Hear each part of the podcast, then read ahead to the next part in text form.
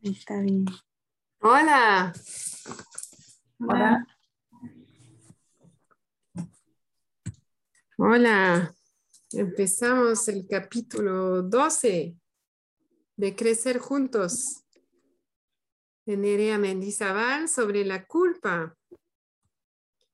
Gracias por estar aquí. Llegaron antes que yo. Qué gusto verlas. Mm. Empezamos con autoconexión, ¿les parece? Dale. Cinco minutos. Mm. Respiramos hondo. Ajustamos nuestra postura para estar cómodas. Enfocamos nuestra atención en la respiración.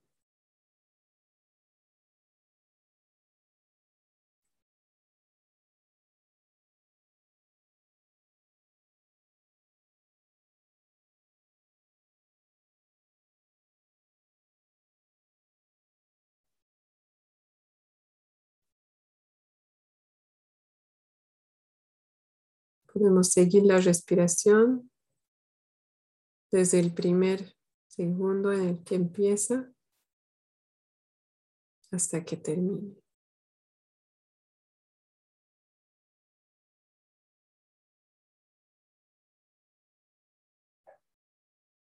Siguiendo la inhalación hasta su fin y luego la exhalación de principio a fin.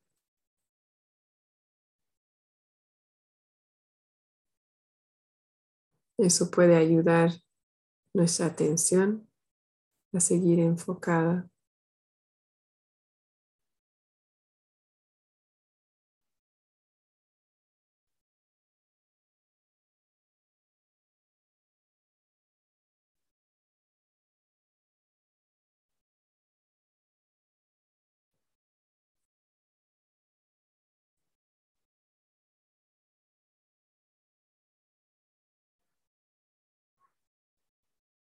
Y ahora que vamos a hablar de culpa cómo transformar eso en amor, les invito a traer a la mente algo que asocian con amor o alguien, puede ser un lugar, una imagen, una vivencia, una mascota, una persona.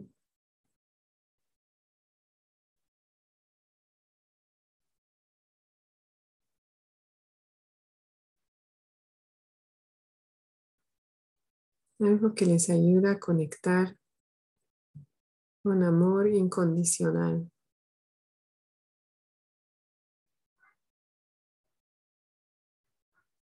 Y aprovechar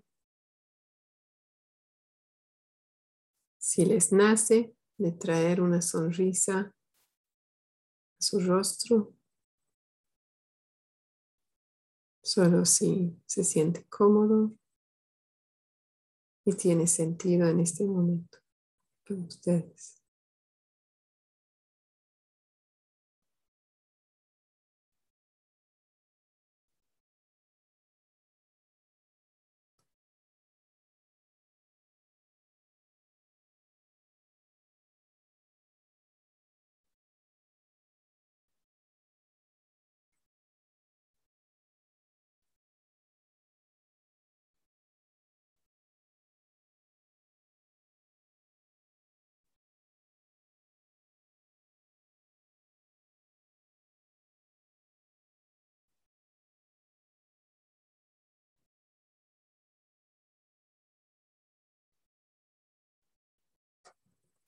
Y si les nace nuevamente, pueden imaginar una sonrisa en otras partes de su cuerpo, en su pecho, en su espalda, como una carita feliz.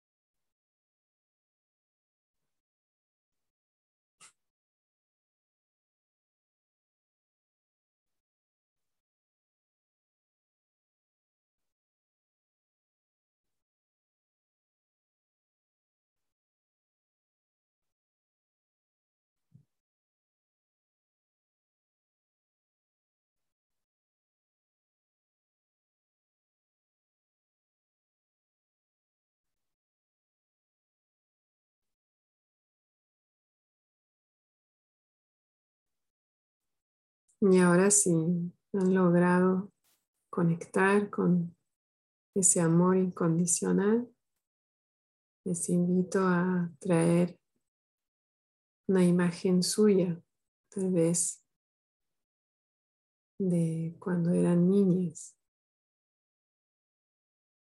frente a ustedes y mandarle a ella ese amor incondicional.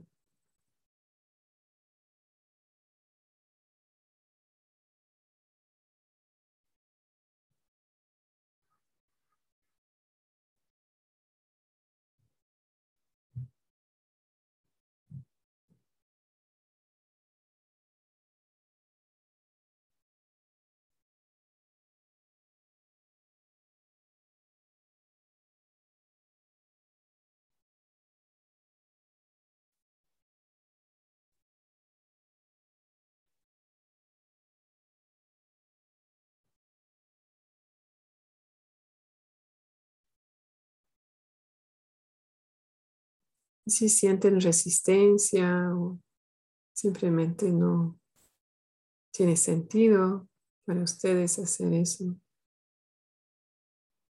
está bien. No hay problema.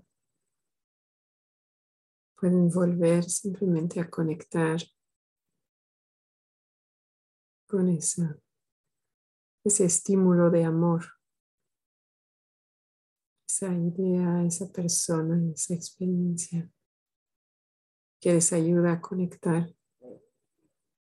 con el amor incondicional.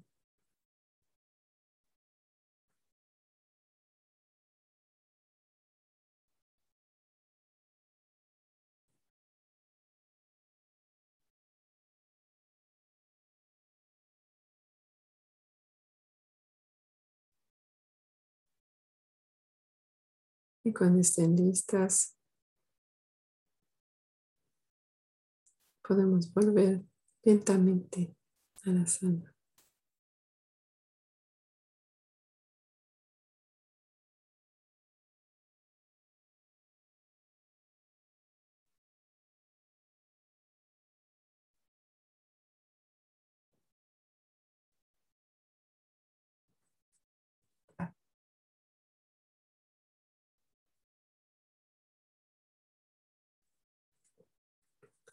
Bienvenidas. Uh, tenemos a alguien nuevo. Alberti, ¿quién eres?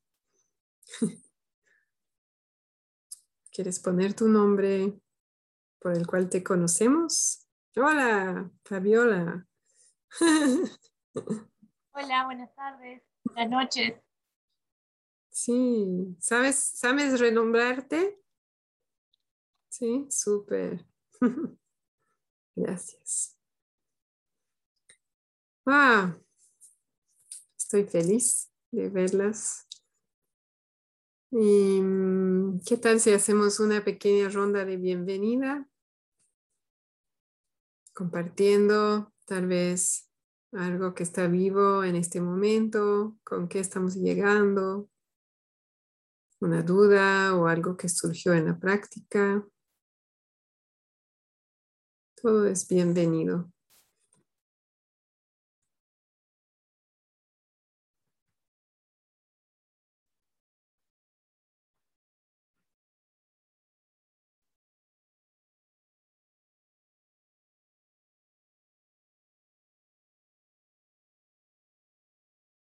Mm.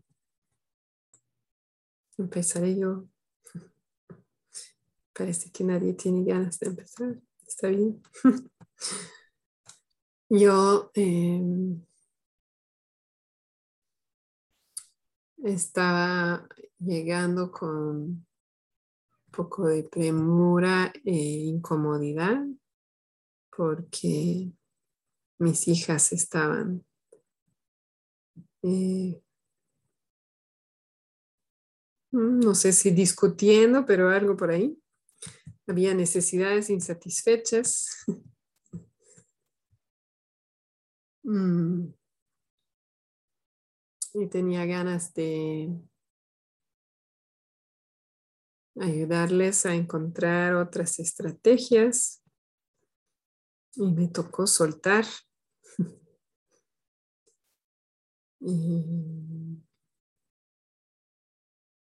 Sí, está bien. Estoy,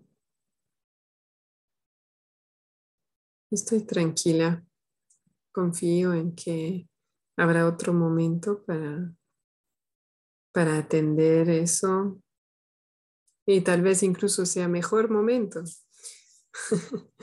cuando los ánimos hayan, se hayan calmado un poco.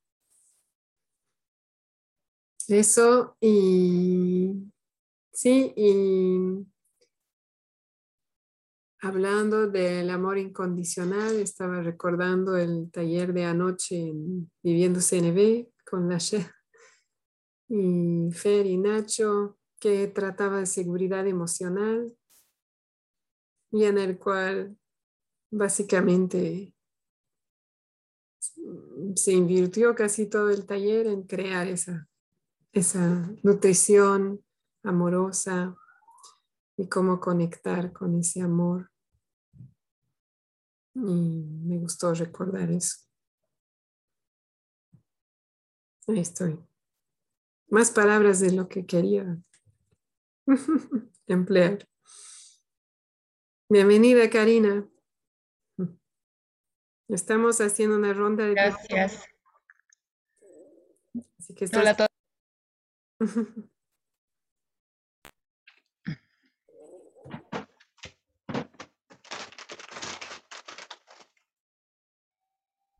¿Quieres compartir, Karina, o se abrió tu micrófono por accidente? Porque escuchamos ruido. No, no, vi, adelante. Ah, ya. Apago, apago tu micrófono. Ah, ya está. Ok. ¿Quién, ¿Quién tiene ganas de compartir?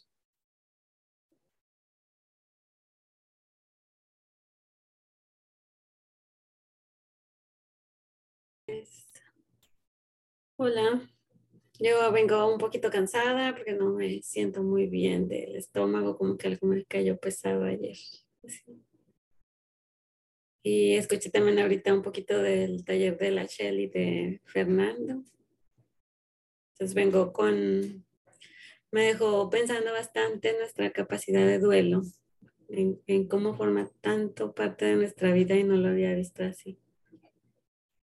Eh, y del, no sé, del, de los temas, pues sí, me queda toda la semana como, bueno, la quincena, dándole como si fuera una pelotita rebotando dentro de mí la, lo que vimos, que era lo de, esto de gritar en era lo que estaba así, seguía yo. Cuando sí, cuando no, cómo hacerlo. Y así es lo que traigo. Gracias. Mm, gracias.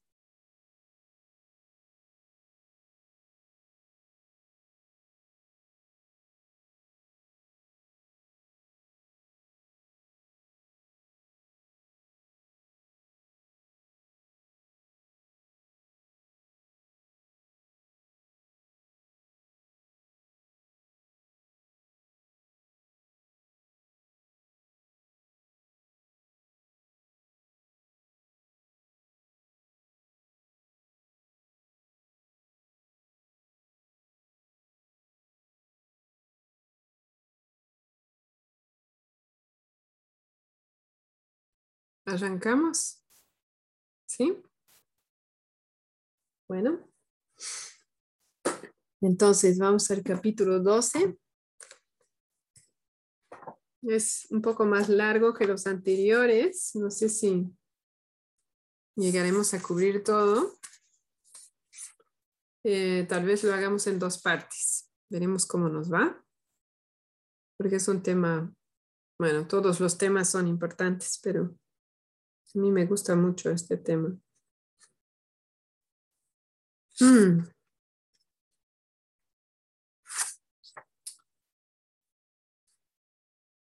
Me gustaría que leamos la página 146. Si alguien tiene ganas de leer. O varias personas pueden leer un párrafo cada una.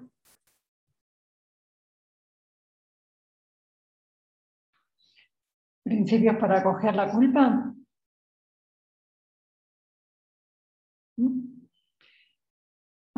Aceptación. Somos imperfectos, ignorantes, heridos, limitados. Por consiguiente, realizamos cosas que nos gustaría haber hecho de otra manera. Con lo que tenemos y sabemos, escogemos la mejor opción en ese momento. Ello significa que habrá efectos no deseados en nosotros o en los hijos. Si hubiéramos sabido o podido hacer de otra manera, lo hubiéramos hecho.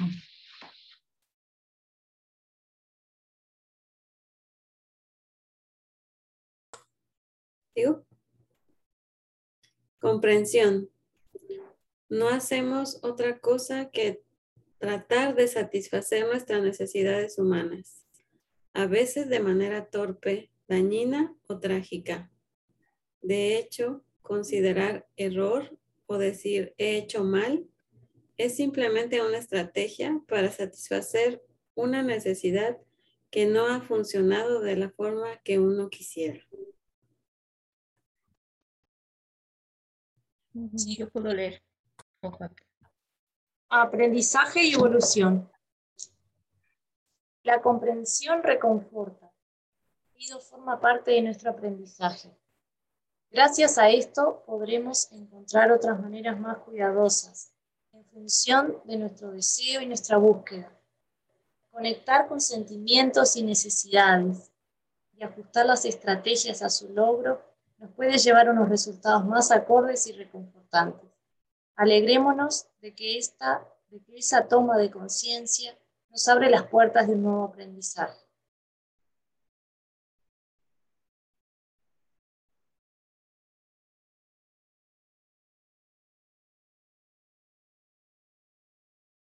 Sigamos. Yo puedo leer. Súper. Píldoras comprensivas al contactar con la culpa y la crítica. Antes de empezar a poner el foco en lo que quieres hacer para reparar o evitar que vuelva a ocurrir, te invito a una mirada cariñosa hacia ti mismo. Toda mi vida he hecho, hago y voy a hacer lo mejor que puedo en cada momento. Soy humana y estoy limitada y condicionada. Es la manera que he encontrado para cuidar de algo. Me acepto y me quiero con mis imperfecciones. Deseo descubrir algo nuevo. Bien, me he dado cuenta y aquí hay algo de algo bello e interesante a aprender. Un guiño, una sonrisa interior, un abrazo interior a la parte que no ha sabido hacerlo mejor.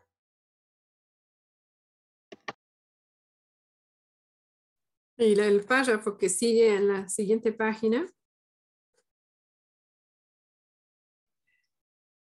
Cuidar nuestra paz interior no significa que no me enfade, no me frustre o no me culpe, sino tener los recursos para acoger esas sensaciones y transformarlas al servicio de la vida. Cultivar nuestra paz interior sería semejante a como cuidar, cuida un jardinero de sus flores cada día. Mm, gracias. Quiero comentar un poquito todo esto. Y empezar por ahí, por las flores.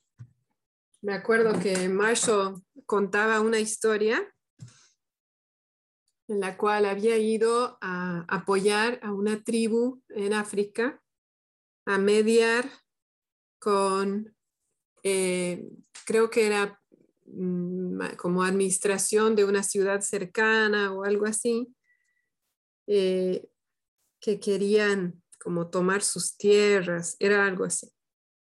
Y en esa tribu es, uno de los ejemplos de culturas que nombra Marshall, donde no tienen un verbo ser o estar. Y por lo tanto, eh, no, no usan juicios como los usamos nosotros, porque no describen a las personas o a los hechos, ¿no? Usando esos verbos.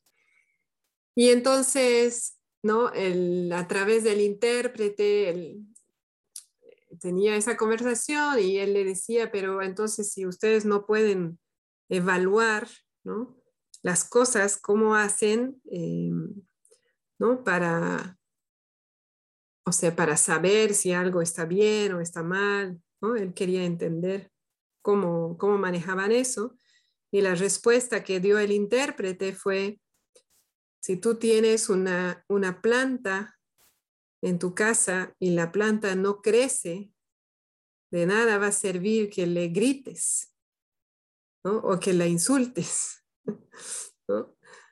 Y claro, al final después Marshall decía, pero entonces, ¿por qué estoy aquí? A mí no me, no me necesitan.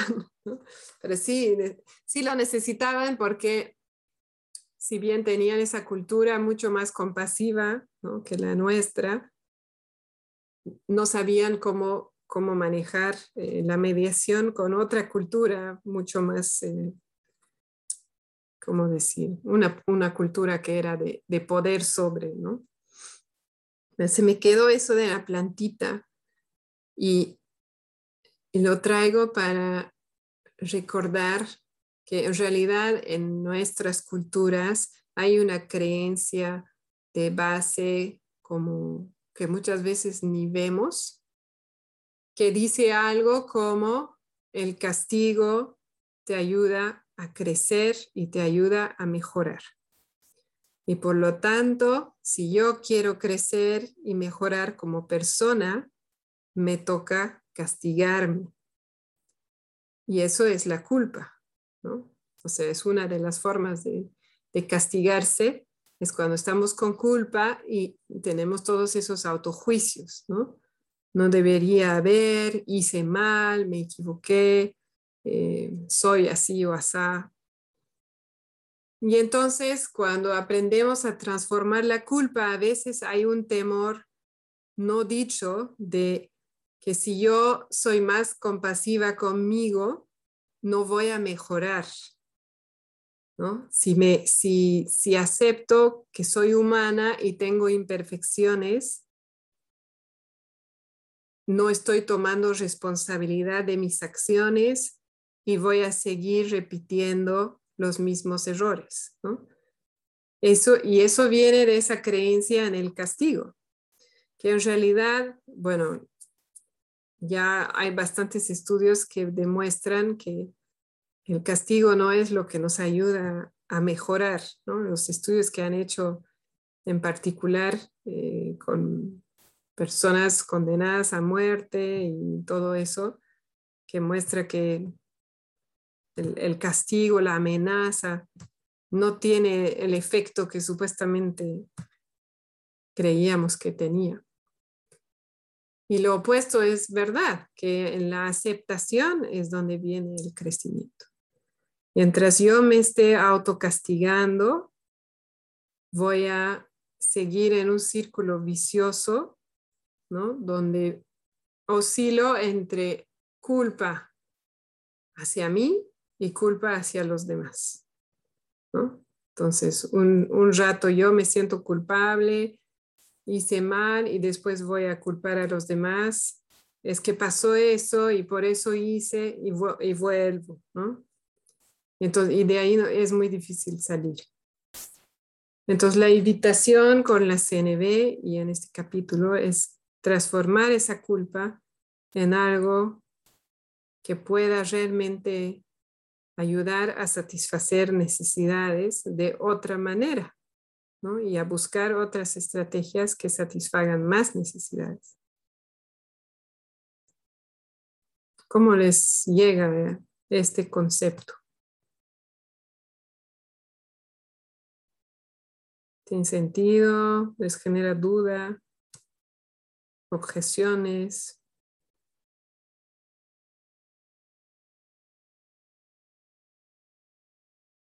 No. No. No, a mí me pone a pensar cómo que fue la estrategia que encontraron en su momento para crecer, ¿no? Que no tiene que ser ni la única ni, la verdadera, ni, pero fue como en ese momento se las ingeniaron para decir, ah, de esta manera es como se, o sea, como que el castigo es una estrategia que, que fue elegida por la sociedad, ¿no? Ajá. Fabiola, ¿ibas a decir algo? Sí, no, a mí ahora que se me venía era como... Me resulta como muy interesante ver, ver desde la CNB cómo trabajar justamente la culpa, porque se me venía, lo que se me venía a cuento así, era como, a mí me ayudado mucho identificar el tema del enojo, como dice Maya, como un gran maestro, ¿no? Un maestro que es lo que trae el enojo, maestro que cuida nuestras necesidades, una alarma que se enciende con eso es lo que yo entendí. Te, te pido pausar un rato porque tu sonido va y viene. Ah, bien. Es, eh, los demás, para las demás también, ¿no se escucha bien? Sí. Entonces no sé si tal vez hay un lugar más cercano al micrófono donde se escucha mejor. Pruebo a acercarme a la compu. ¿Ahí se escucha mejor? Sí. Voy a subirle el volumen. A ver. Gracias. Estabas hablando del enojo cuando te perdí más o menos. Sí, ahora disculpen. Eh,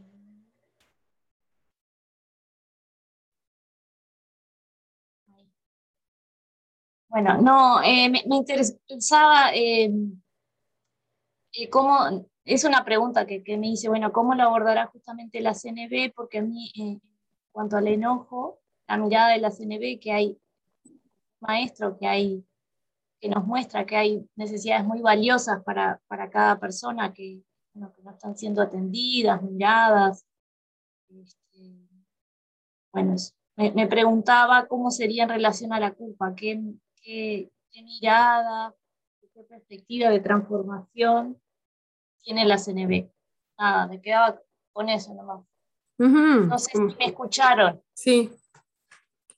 Como con curiosidad, estás con curiosidad de descubrir cómo la CNB va. Eso, eso, porque imagino, lo, que supongo es que quizás, como es algo tan cultural, o por lo menos en nuestra cultura occidental, la culpa,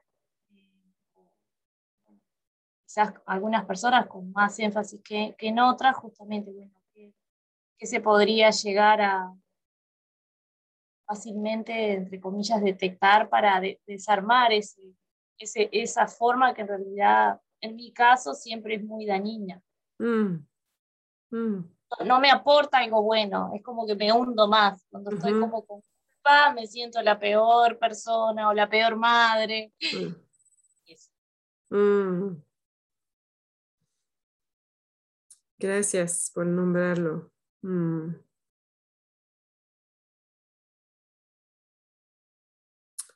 Eh, sí, efectivamente, la CNB nos va a ayudar a descubrir cuáles son las necesidades detrás de la culpa, ¿no? Y luego cómo podemos atenderlas de otra manera. Mm. Para mí también es muy importante resaltar esa primera parte de la aceptación, ¿no? De aceptación de nuestra imperfección.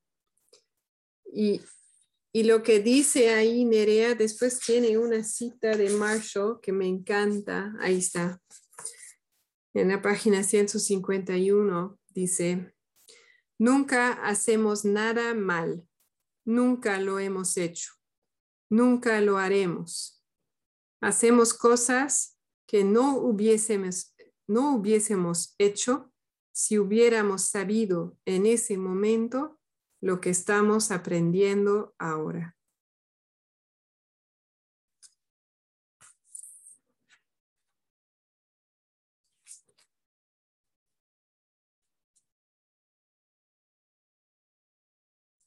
En otras palabras, Estamos siempre haciendo lo mejor que podemos, aunque no parezca, aunque no atienda necesidades, Y a medida que crecemos, vamos eligiendo otras estrategias, teniendo más información y más experiencia y más conciencia, en el sentido de tomar conciencia de las cosas.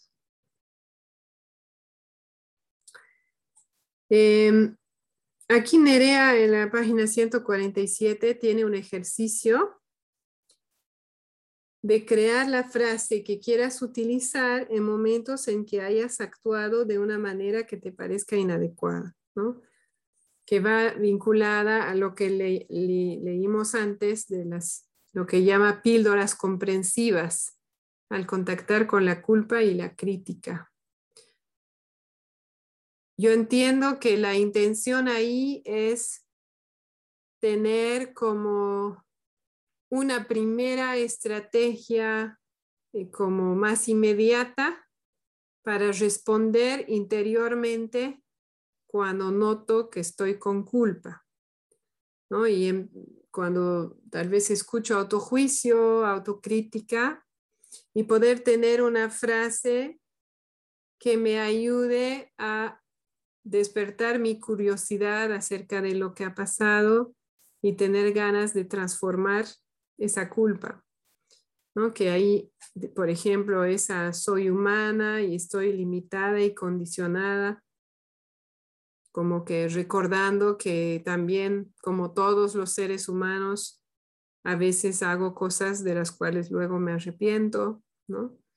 Em, para generar una frase, primero quisiera saber si tienen ganas de hacer ese ejercicio y en caso de que sí, mi sugerencia sería hacerlo con, como siguiendo la meditación con la cual abrimos para poder conectar con una frase que tenga sentido.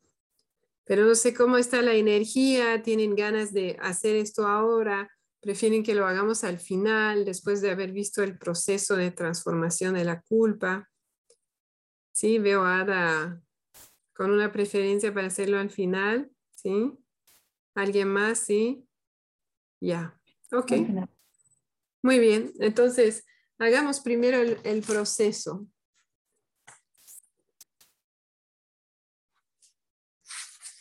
Ok.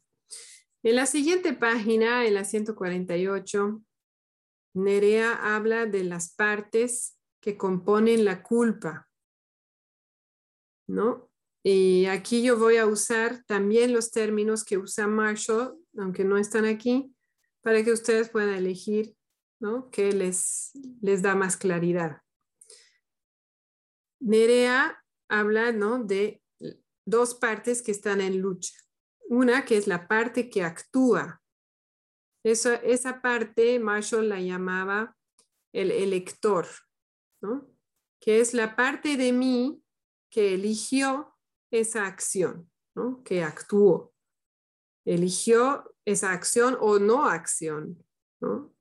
Esa, esa palabra o ese silencio. Incluso puede ser una elección inconsciente.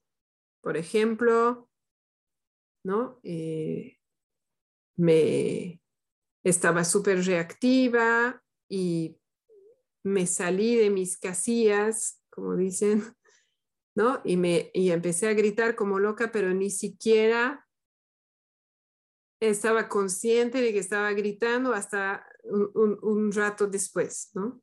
Entonces, así, incluso estando así en un estado de reactividad tal que no hay una elección consciente, pero aún así ha habido una elección. Es lo que, lo que nos comenta Rosenberg, es como, es como que igual ahí yo puedo buscar qué pasó en esa parte de mí que se fue al patrón de reactividad que, se fue a mi, ¿no? a mi patrón habitual y, salió de sus casillas. Entonces,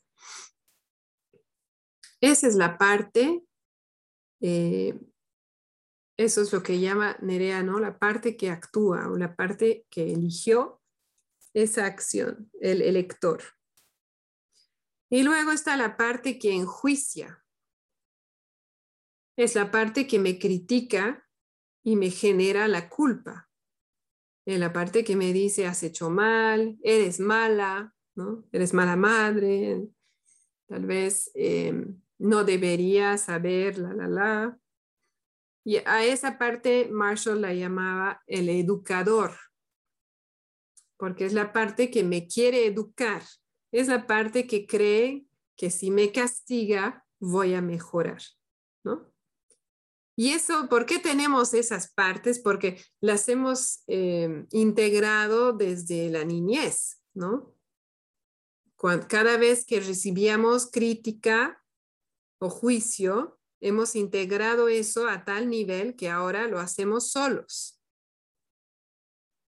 Entonces, por eso sigue eh, como automático. Entonces, tenemos la parte que actúa y la parte que enjuicia, el elector y el educador. Y la propuesta de la CNB es escuchar a ambas partes con empatía, es decir, buscando entender qué necesidades están detrás de esas dos partes, ¿no? ¿Qué necesidades tratan de satisfacer?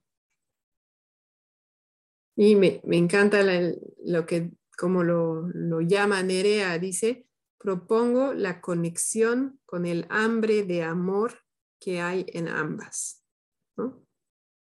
¿A qué necesidades quieren atender? ¿Por dónde quieren llegar a ese amor incondicional? Entonces, la parte que actúa puede tener cualquier variedad de necesidades que en ese momento estaba buscando satisfacer. Aquí dice Nerea, la que actúa, exige, amenaza y se refugia en el silencio cuando no se realizan sus deseos porque necesita tranquilidad, seguridad, apoyo, facilidad, comprensión y en esos momentos no ha sabido expresar esas necesidades de otra manera. Entonces recordemos ahí que cualquier acción, cualquier no acción, cualquier palabra o silencio está buscando satisfacer una necesidad. Si lo que me pasó fue que terminé gritando, eh, como loca, que es un juicio obviamente, eh, tal vez irónicamente a veces la necesidad tal vez era paz, o era silencio, ¿no? Era una necesidad, puede ser, o puede ser cualquier otra necesidad. Importar, respeto, ¿no? Em, reciprocidad, ser escuchada, puede ser cualquier necesidad. Pero detrás de cada acción, por desagradable que sea, hay una búsqueda de satisfacer una necesidad. ¿Alguien quiere leer el último párrafo de la página 148?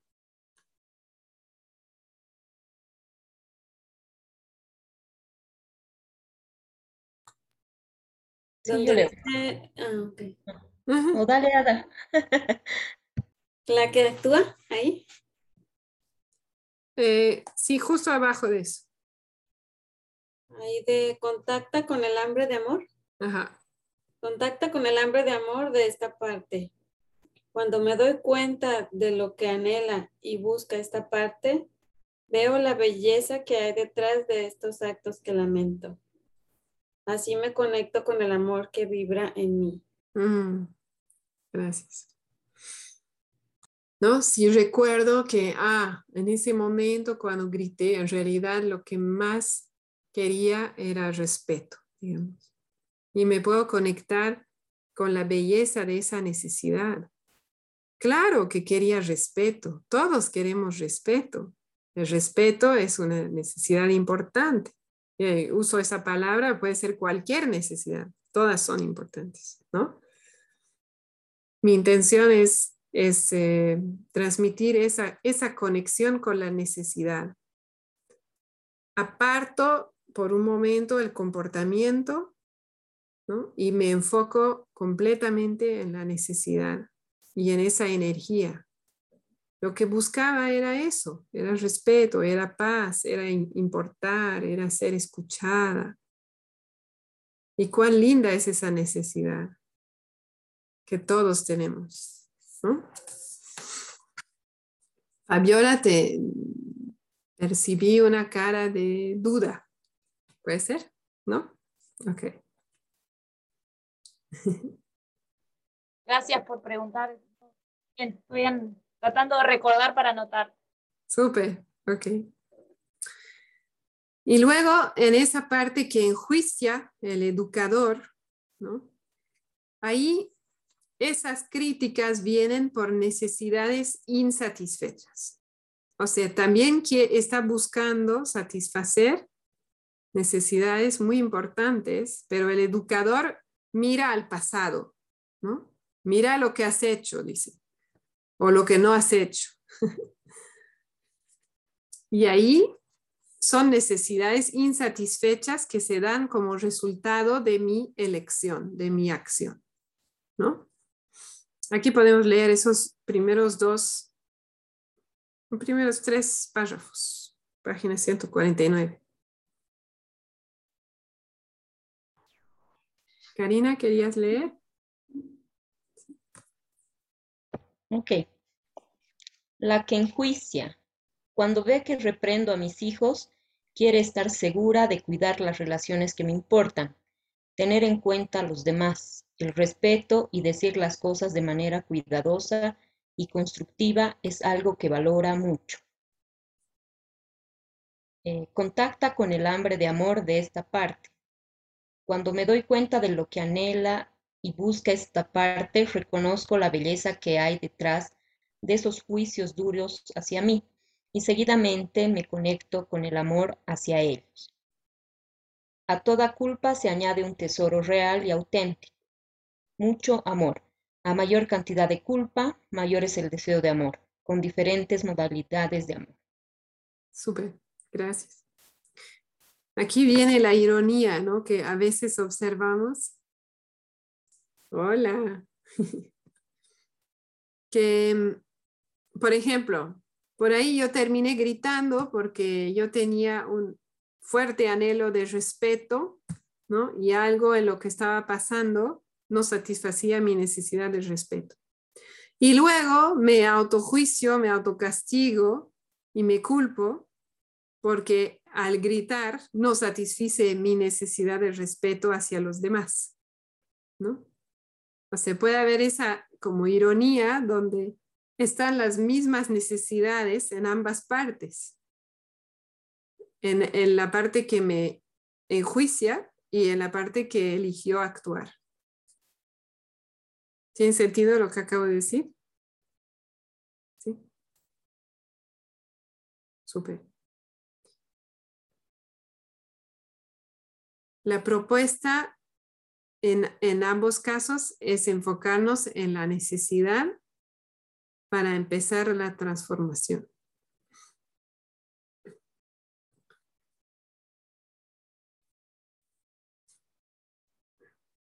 ¿Alguien quiere leer el número 3.3? Desde tu ser, ¿cómo te sientes al descubrir lo que quieren estas dos partes? Contenta, agradecida, conmovida, esperanzada. Gracias a la transformación de lo que nos quiere decir la culpa, podemos enfocar y avanzar conectados a todo el amor que hay en nosotros. Gracias. Y una vez que hayamos llegado a ese, a ese punto, ¿no? Donde ya hay un cambio en los sentimientos, Aquí dice, me siento contenta, agradecida. Entonces, hemos mirado qué pasa detrás de los autojuicios, hemos mirado qué pasa detrás de mis acciones y hay como un cambio de sentir. Y después de eso, recién vamos a poder ir al punto cuatro, que es de mirar otras estrategias. Pero si lo hacemos como todo proceso en CNB, si lo hago de manera muy mental, o muy rápida, no va a haber verdadera transformación. Entonces, yo puedo, yo puedo hacerlo muy rápido, ¿no? Estaba gritando porque quería respeto y me estoy autocriticando porque quiero respetar a los demás, pero sigo así, ¿no? Con mi energía como de molestia, de culpa, autoculpa. Entonces, desde esa energía no voy a poder transformar, no voy a poder Puedo generar otra estrategia, pero no me va a servir probablemente a largo plazo. Entonces, realmente nos toca tomar el tiempo de conectar con esas necesidades satisfechas o no para poder transformar, ¿no? Igual leamos la parte de las acciones y luego vamos a poder practicar y va a ser más, más concreto.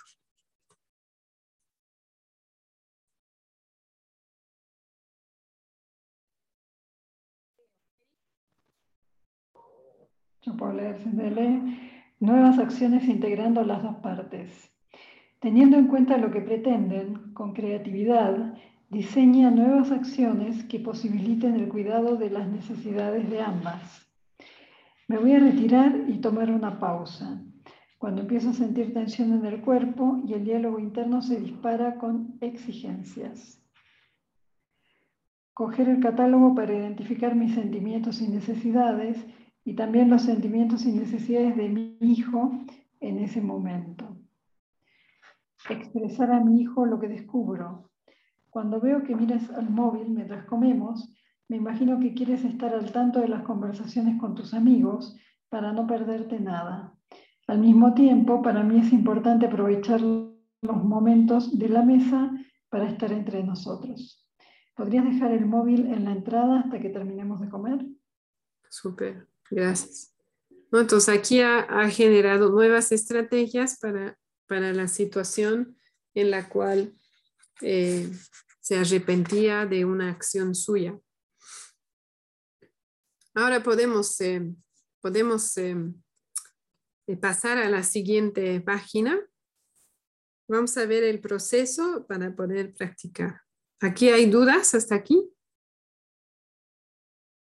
¿No? ¿Sí? Ok. Entonces, podemos leer. Bueno, primero quiero decir, ¿no? Lo primero que dice ahí que así como el enojo, la culpa también es como una señal de alarma, pero en el fondo eh, simplemente nos está eh, invitando a mirar adentro y nos está diciendo que algo importante está pasando en mí. Y si miramos adentro con curiosidad y compasión, va a ser interesante y vamos a salir más livianas y con mucho más claridad. Eso en vez de otras estrategias que podrían, tal vez hemos usado en el pasado para no sentirnos culpables, como por ejemplo, no pensar en ello, ¿no? Que en realidad sabemos que vuelve, ¿no? Ok, aquí tiene un ejemplo. Leamos el ejemplo, así vemos los pasos. Y luego vamos a practicar con esos pasos.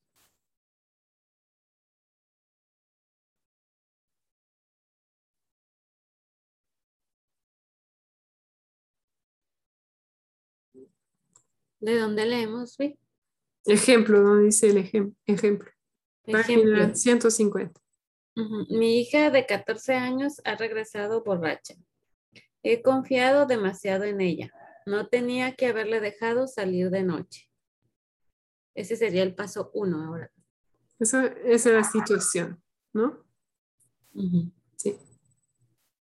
Ahora, dale espacio a los sentimientos. Deja que aparezca la tristeza, frustración, impotencia o el dolor que te produce. Luego, acepta. Mírate, mírate y exprésate. Soy humana, limitada, ignorante e imperfecta. Ajá. Aquí una pausa. Aquí podría entrar otra frase que generemos, ¿no? Con el ejercicio que vamos a hacer al final. ¿Nos da tiempo? Podría ser otra frase que me ayuda a recordar mi humanidad, ¿no? Eh, a recordar la autoaceptación.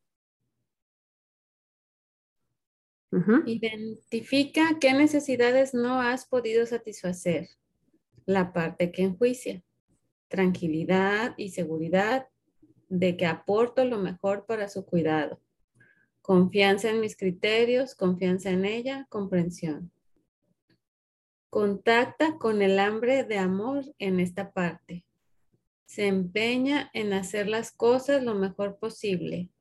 Quiere tanto para mi hija que desea lo mejor. Ah, quiere tanto para a mi hija que desea lo mejor para ella. Súper. Aquí, ¿no? Primero vamos a atender al educador, a esa parte que me, me, juzga, me, enjuicia, me critica. ¿Por qué? Porque generalmente cuando estamos con culpa, esa parte está más viva y es muy, eh, ¿cuál es la palabra? Como que se la escucha más fuerte, ¿no? Es la que, porque esa es la, esa es la parte que genera el sentimiento de culpa. Entonces, primero voy a atender a esa parte, voy a dar empatía a esa parte. Por lo tanto, voy a identificar cuáles son las necesidades insatisfechas que hacen que, que esa parte me quiera castigar. Y ahí, ¿no? lo que decía Marshall es cuando conecto con esas necesidades insatisfechas, permitirme hacer duelo. Es decir, realmente aceptar que esas necesidades no fueron satisfechas. Que cuando grité la necesidad mía de respeto hacia todos, no fue satisfecha. Y que hay dolor ahí, hay tristeza, Debajo de la culpa. En este caso, ¿no? Es, son necesidades insatisfechas de tranquilidad, de seguridad, de aportar ¿no? lo mejor para su hija, de confianza, de comprensión. Esas son las necesidades. Entonces, igual nos, nos permitimos ahí sentir el dolor de no haber podido satisfacer esas necesidades debido a nuestra elección. Ese es el momento clave para mí en el proceso de transformar la culpa. Es permitirme sentir ese dolor. Bueno, hay dos momentos claves, pero ese es el primero. ok, sigamos. Explora qué necesidades tratabas de satisfacer, la parte que actúa. Confianza, conexión respecto a mi hija, aportar en la libertad, en la autonomía, en la pertenencia al grupo, en la aceptación. Contacta con el hambre de amor de esta parte. Deseo que mi hija vuele y ofrecerle lo necesario para ello. Mm, gracias. Este es el segundo momento clave. Es donde yo miro al pasado y busco entender qué necesidades estaba tratando de satisfacer. Y a veces puede ser difícil eh, identificar. Entonces, algunas, eh, algunas ideas para ayudarnos es preguntarme, ¿no? En ese momento, ¿qué estaba pasando para mí? ¿Qué estaba pasando alrededor? ¿no? ¿Qué, ¿Qué estaba pasando en mi cabeza? qué estaba pensando, ¿no? Em, cómo me sentía en ese momento. Entonces, en el ejemplo del grito, por ejemplo, tal vez me sentía estresada, tensa, eh, había mucho ruido alrededor, ¿no? Eh, y luego me llegó tal vez una, una palabrota. Entonces, recordar el contexto me va a ayudar a identificar qué necesidad estaba buscando satisfacer, aunque fuera de manera trágica, ¿no? Como decía Marsh. Fue una estrategia trágica porque no logró satisfacer esa necesidad ni muchas otras. En este caso, ¿no? Entonces buscaba al, al permitirle salir de noche ¿no? a su hija, buscaba satisfacer necesidades de confianza, de conexión, ¿no? darle autonomía, libertad, permitirle ¿no? la oportunidad de pertenecer al grupo, de tener aceptación dentro de su, de su círculo. Entonces, puedo conectar con esas necesidades y soltar el comportamiento del cual me arrepiento y enfocarme en esas hermosas necesidades que yo buscaba satisfacer en ese momento.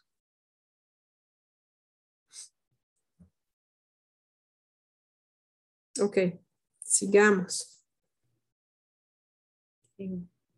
Pide, ¿qué vas a hacer ahora o con vistas a la próxima vez para cuidar de todas las necesidades?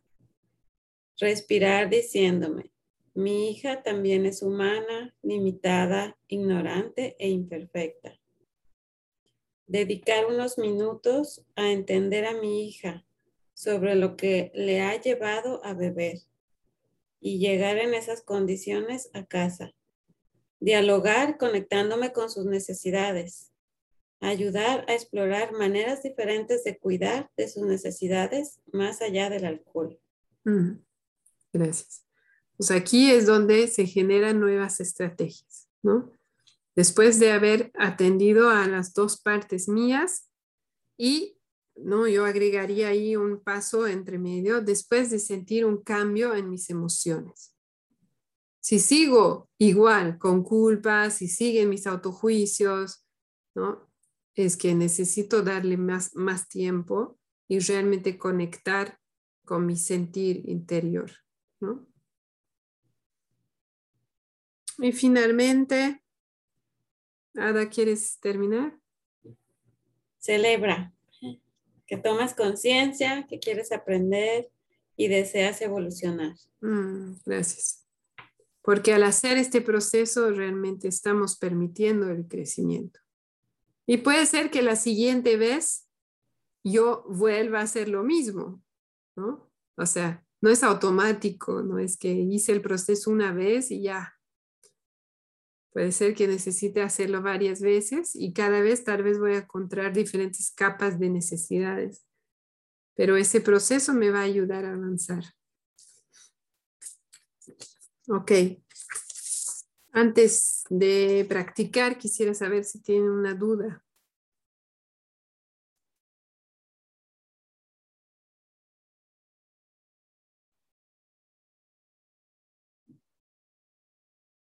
¿No? Mi propuesta es que hagamos una práctica, o sea, que alguien traiga una situación y hagamos el ejercicio en vivo aquí en, un grupo. Y de ahí, eh, si nos da tiempo, espero que puedan practicar en salas pequeñas y una persona se queda conmigo con... Sí, está bien el número. No sé ni contar. ok. ¿Alguien quiere traer una situación?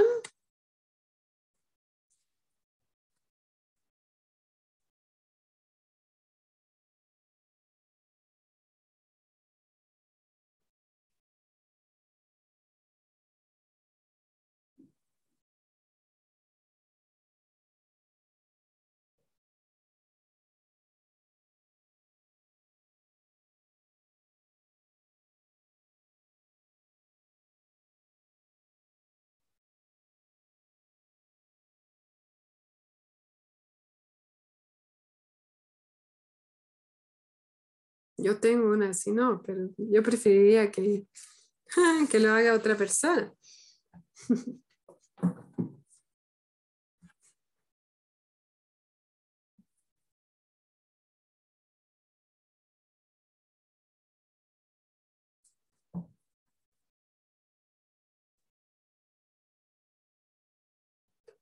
¿Qué dicen? ¿No? ¿Quieren guiarme? ¿Sí? ¿Alguien me quiere guiar? ¿Alguien en particular?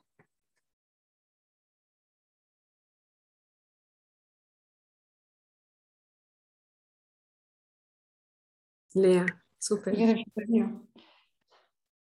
Ok, entonces yo no voy a mirar el libro y te dejo guiarme para yo así enfocarme en la situación, ¿sí?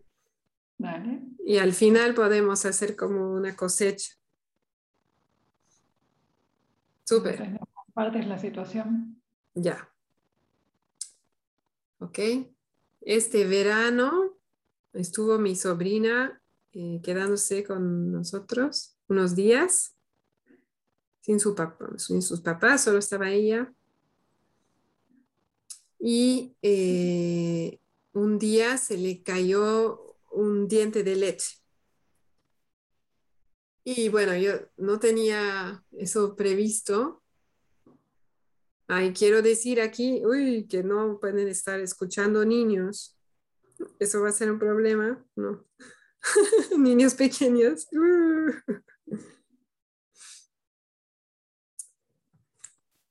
Bueno, y entonces estábamos en el campo, eh, la ciudad cercana es mini, y bueno, entonces voy, ¿no? Y digo, en mi cabeza el único lugar donde podía encontrar algo para la sorpresita era el supermercado. Y en camino al supermercado eh, fui a sacar dinero y descubrí que ya no me quedaba casi nada en la cuenta. Entonces fui al supermercado con eso de que, ay, no puedo gastar mucho.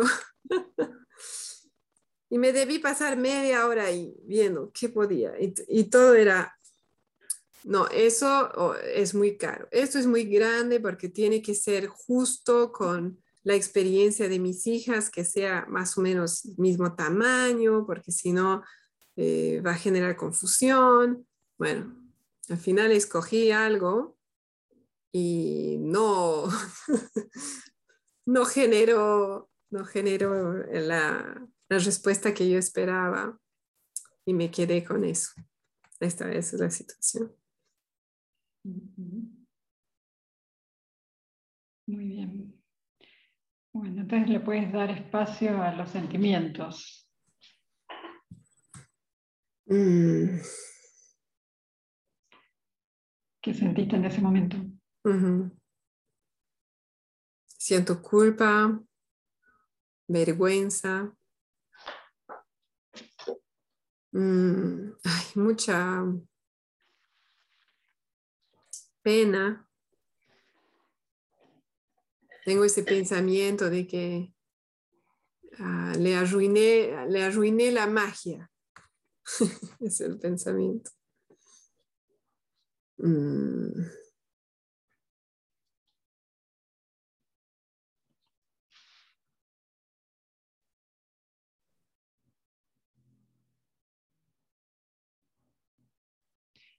¿Quieres que lo refleje? Ah, ya, súper. Bueno, escucho que sentiste culpa, vergüenza, pena, una voz que dice que le arruinaste la magia. Mm. Sí. Mm. Hay como mucha pesadez en mí, como una tristeza así. Sí. Más que la vergüenza y la culpa, es, esa. Mm. Sí. También notas mucha pesadez y tristeza. Mm. Sí, en el, en el pecho siento así como un gran peso. Como que me dificulta respirar.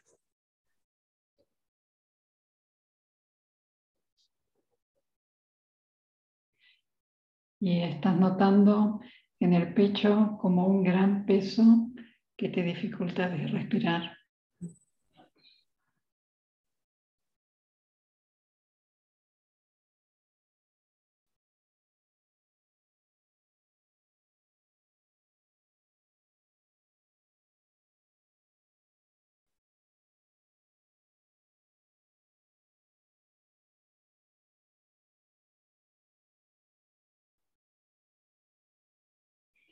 Tú me puedes contar cuando te sientas lista para la próxima consigna.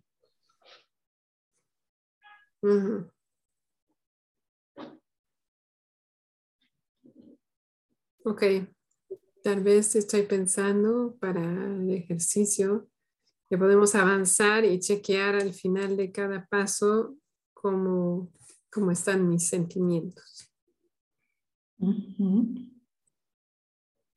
Y cómo está tu sensación en el cuerpo también. exacto. Bueno, el próximo paso es aceptar. Mm. Que podrías expresarte a ti misma. ¿Qué, qué frase podría expresar? La frase del libro es, soy humana, limitada, ignorante e imperfecta. Quizás esta frase te sirve o quizás haya otra frase que quisieras decir para ti. Mm. Eh, sí, a mí me gusta la frase que hice lo mejor que podía en ese momento. Mm. Mm.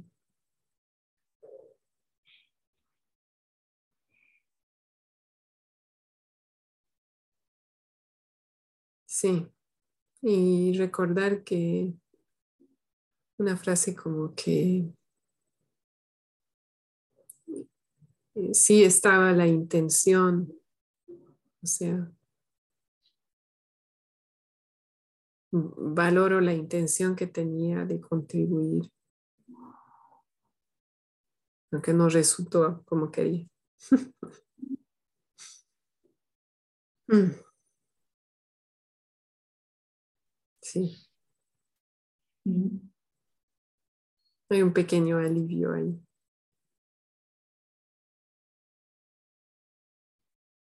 Hiciste lo mejor que podías en ese momento y valoras la intención que tenías de mm. contribuir.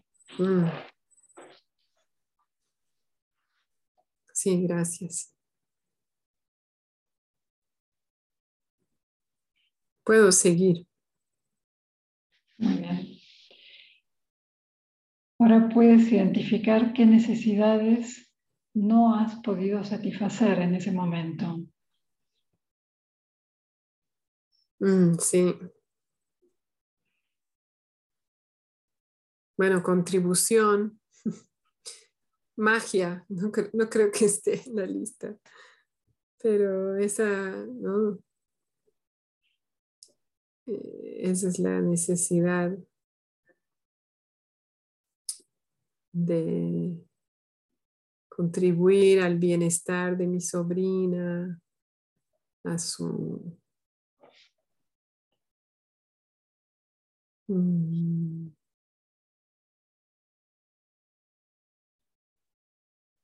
eh, sí, emoción o algo así como emoción o sorpresa. Eso era lo que quería contribuir, que no fue satisfecho.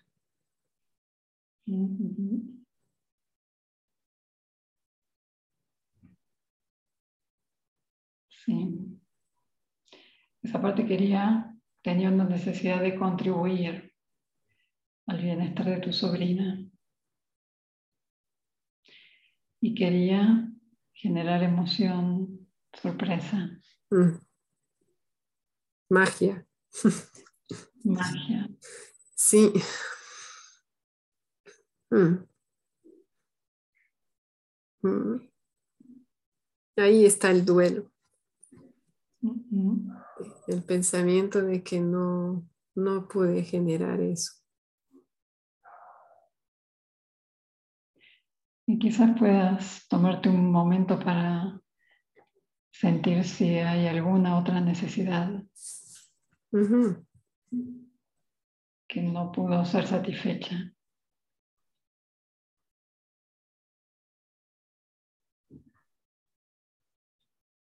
Mm, gracias por eh, abrir el espacio. Si hay algo con respecto a mi hermano, hay, hay una necesidad insatisfecha ahí como algo como honrar compromisos, como, como honrar su confianza.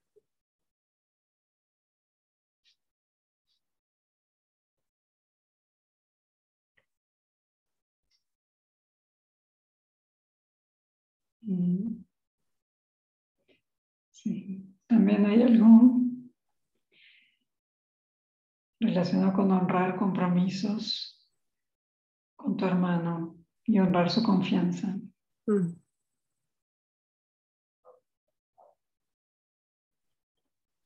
Sí, creo que la palabra confianza es lo que más, mm, más resuena ahí.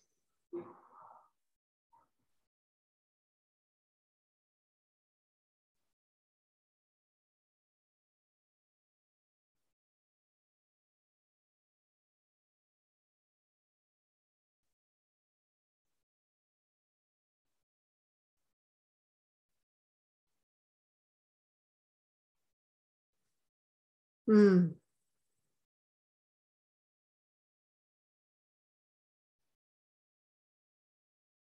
Y ahora noto que ya no siento tanto peso en el pecho, pero tengo como un temblor en la mandíbula. Algo está pasando ahí. Sí. Notas que algo cambió en el pecho. Ahora ya no hay tanto peso. Y hay un temblor en la mandíbula. Mm. Me- y me hace pensar que tal vez hay una necesidad de aceptación. Mm. Claro, aceptación y autoaceptación.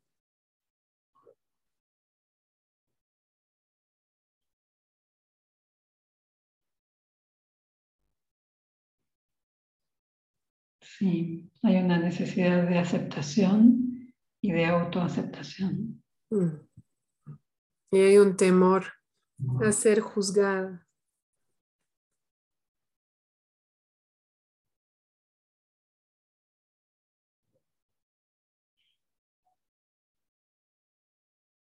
Y estás notando que también hay un temor a ser juzgada.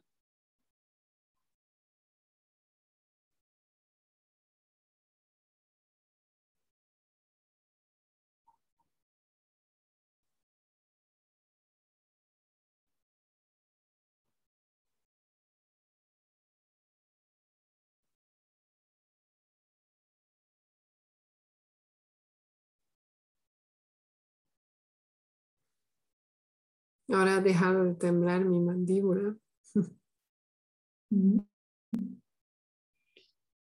Sí, me siento un que- poco más liviana.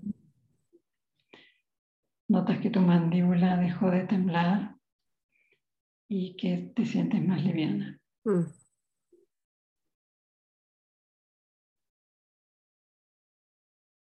Un poquito. Pero estoy, estoy dispuesta a seguir.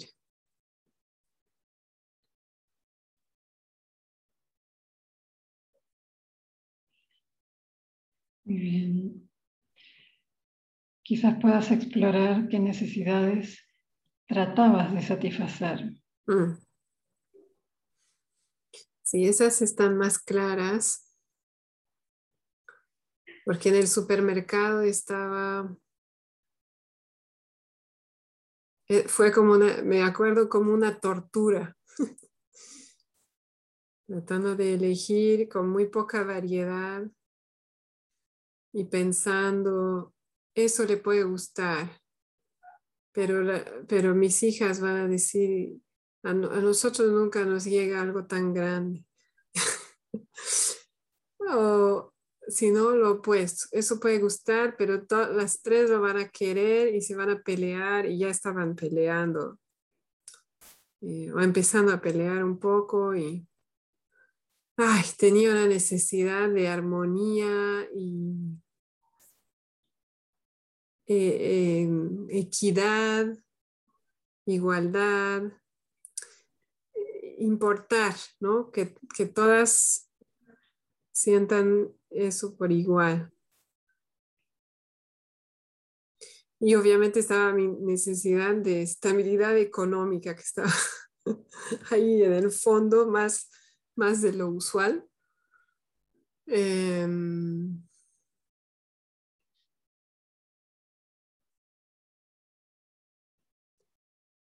y también estaba esa necesidad de diversión para, para mi sobrina y para las tres, ¿no? Tenía la idea de algo, escoger algo que pudieran jugar juntas. Esa era también mi necesidad. Y una necesidad de facilidad, como que se me volvió muy pesado elegir y ya al final era como que ya, ya, ya no puedo pensar más. sí, una necesidad de, de tranquilidad, de facilidad. Todo eso estaba.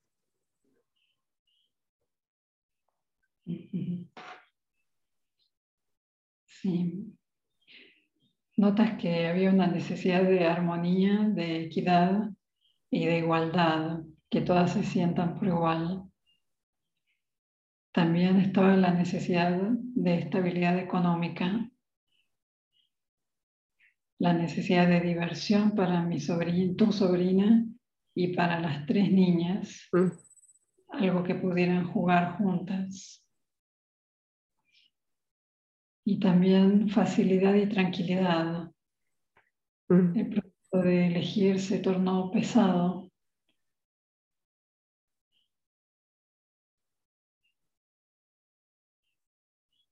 Sí, me estaba estaba sintiéndome con mucho estrés y como, como sin opciones, sin, y, no podía pensar en otro lugar para ir a comprar. E, estaba en ese estado de, sí, como que no había elección. Sí. Bueno, creo que no hubiera encontrado, pero ni, ni se me pasó por la mente.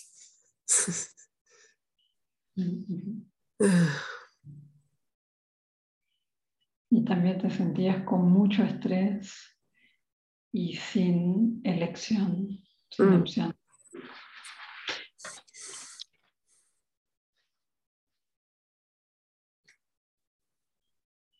Ah, era, había una necesidad de claridad. Sí. Que algo tenga sentido, que algo me salte a la vista. Y, ah, sí, eso está perfecto.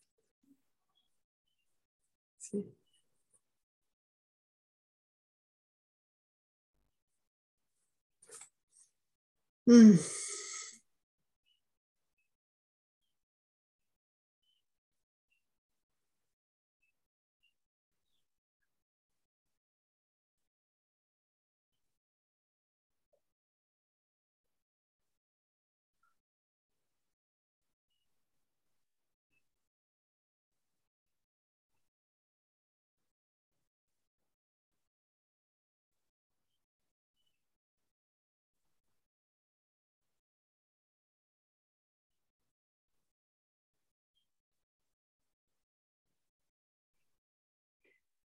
Tú me cuentas cuando estás lista para la próxima. Mm. Sí, estoy chequeando cómo estoy. el peso en mi pecho se alivió bastante, pero tengo ese temblor en la mandíbula como que quiere volver. Entonces quiero atender a eso un rato. Okay.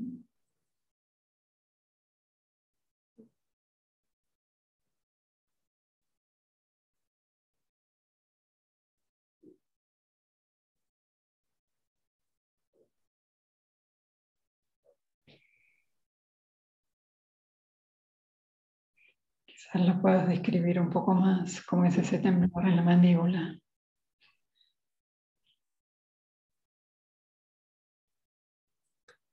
Es, sí, es un temblor interior.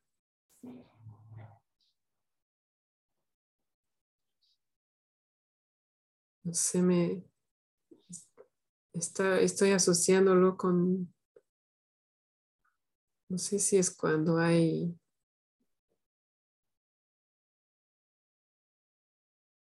una emoción muy fuerte, pero no, no logro identificar.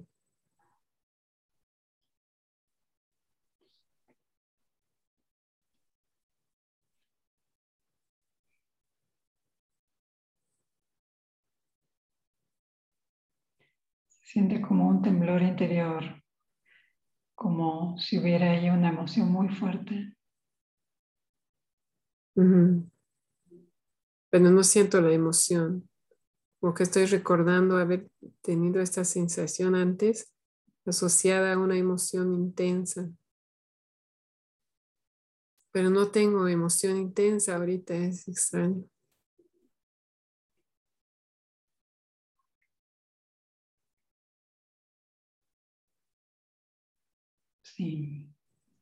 Está esta memoria de una emoción muy fuerte asociada a ese temblor.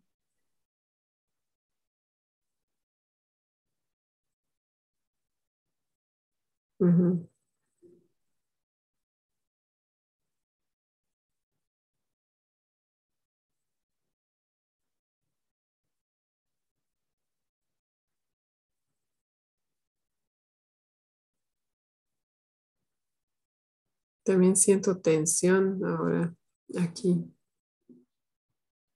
Esto es la mandíbula también.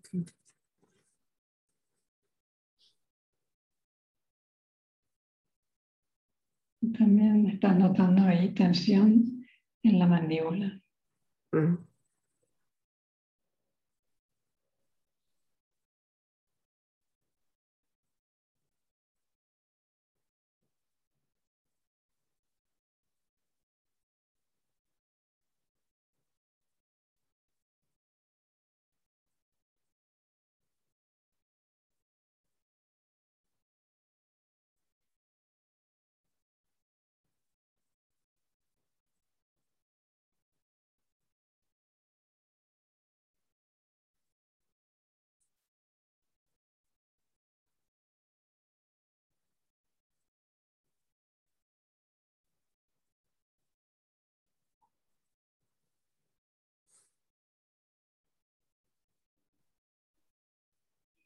Quizás puedas notar si hay alguna emoción, cómo se siente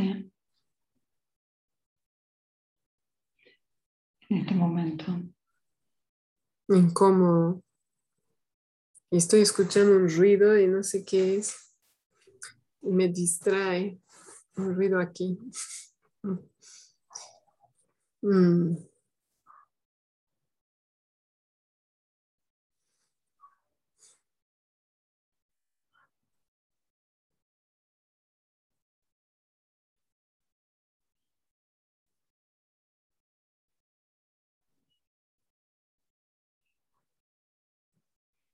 Quizás pueda sentir cómo se siente desde su punto de vista. ¿Desde el punto de vista de quién? De esa tensión, de ese algo que está ahí, mm. de ese temor interior.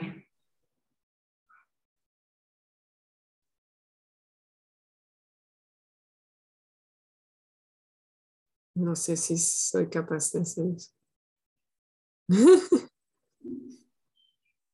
Pero, noto que el temblor se está yendo, pero la tensión sigue. Hubo un cambio. El temblor se está yendo y la tensión sigue ahí. Pero ahora que lo dije, ha vuelto el temblor.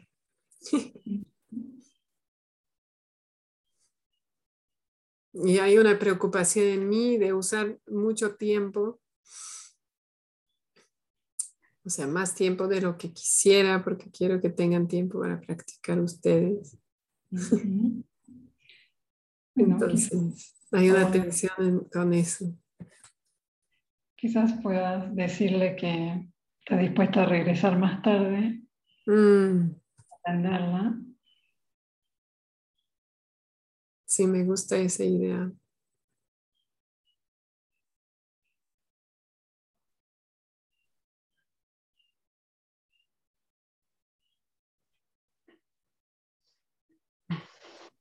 Sí, gracias.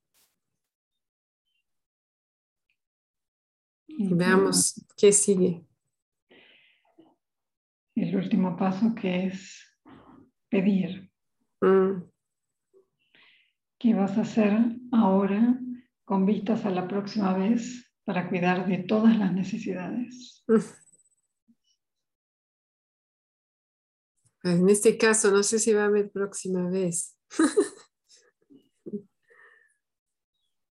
Creo que ya no le quedan muchos dientes de leche. Mm.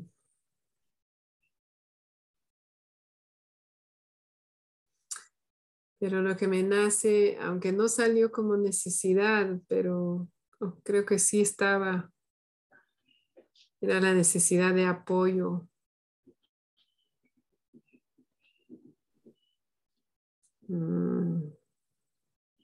Apoyo para tomar la decisión. Entonces, la próxima vez, si hubiera, me gustaría conversarlo primero con mi esposo, que siempre tiene buenas ideas, para no, para no estresarme tanto. Mm.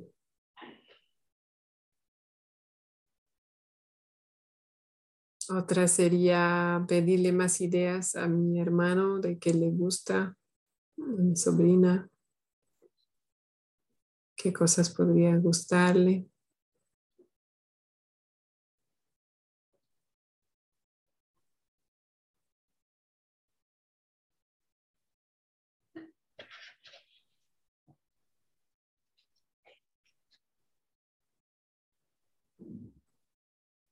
Tal vez establecer como un presupuesto para esas, para esos momentos de magia, para tener más claridad. Uh, perdimos a alguien.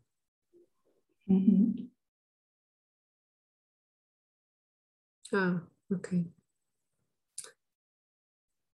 Eh, sí, Estoy pensando en las necesidades que nombré, eso de equidad, diversión, claridad. ¿Me ayudas, Lea? Sí. Contribución, mm. magia, sorpresa, honrar compromisos, aceptación. Armonía, equidad.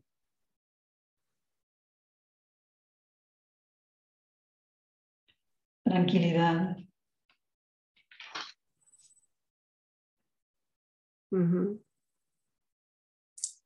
Sí, creo que ahí estaría atendiendo a varias de esas. Y una estrategia más que estoy pensando es también como eh, como aceptar que, que si hay varios niños y niñas, eh, va a existir tal vez esa, sí, esa desarmonía, ¿no? Eh, eh, tal vez un poco de celos y soltar eso, como, como yo aceptar que tal vez eso va a surgir y si surge, lo vamos a atender en ese momento.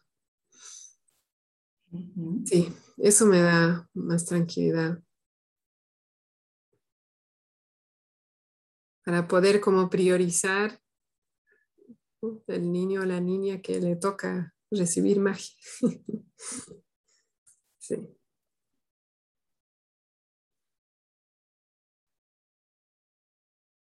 Y por último, celebra. Ah. que tomas conciencia que quieres aprender y deseas evolucionar. Mm.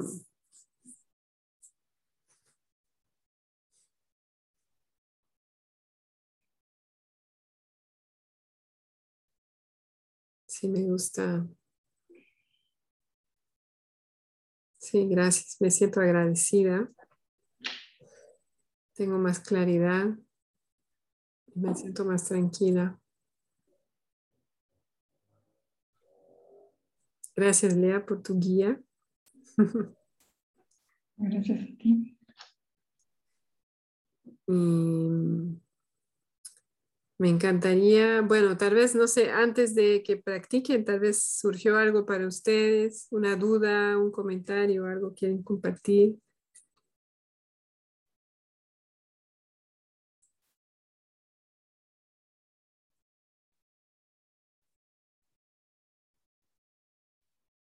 A mí lo que me pasó cuando fuiste como más, eh, como permaneciste con la sensación corporal y qué sé yo, ahí medio como que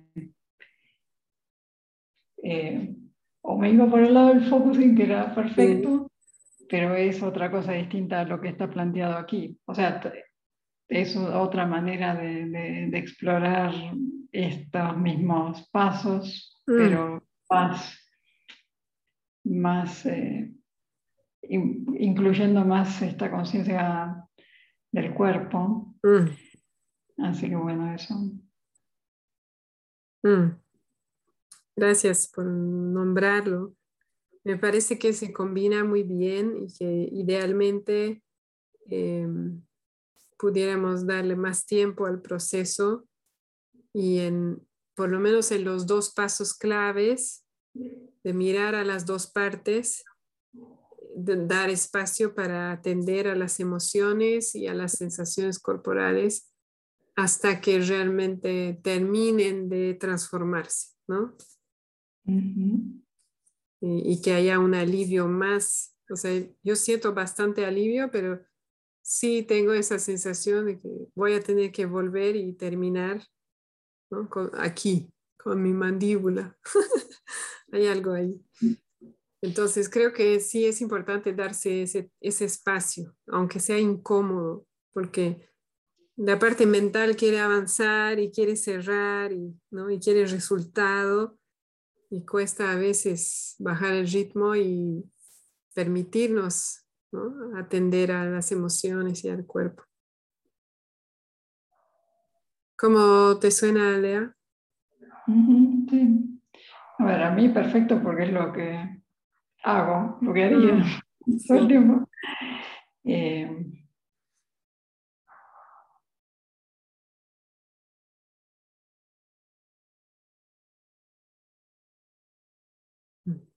¿Querías agregar algo? No, nada más. Después esto también de, con esto que viste que en un momento te invité a ver qué otra necesidad podía haber y surgió la necesidad de aceptación mm. y el temor a ser juzgada. Mm. Em, como que bueno, yo creo que en todos los casos se puede ir como un poco más profundo. Mm. Sí. Con lo cual estoy preocupada por su práctica porque veo la hora y y no quisiera que nadie se quede a medias. Mm, no sé cómo lo sienten, tienen ganas de, de practicar en salas pequeñas 20 minutos con la idea de que solamente va a poder practicar una persona y tal vez alargue o no sé. Podrían estar en dos salas pequeñas con o sin mí, porque ya tenemos eh, un ejemplo en la grabación, yo creo que está bien por ese lado. No sé cómo lo sienten. O quieren volver al ejercicio de generar una frase.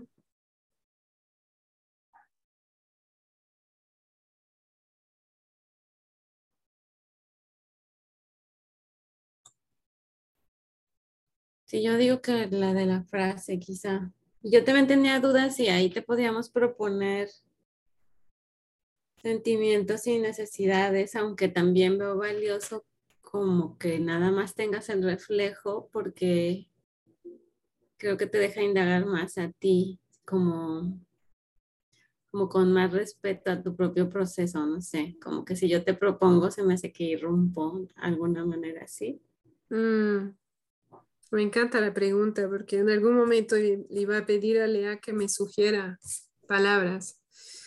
Ahí yo diría que, eh, que la persona que está trabajando elija cómo lo siente y sí que la persona que proponga, si, si se decide proponer, use sus listas y no proponga ninguna palabra que no esté en la lista.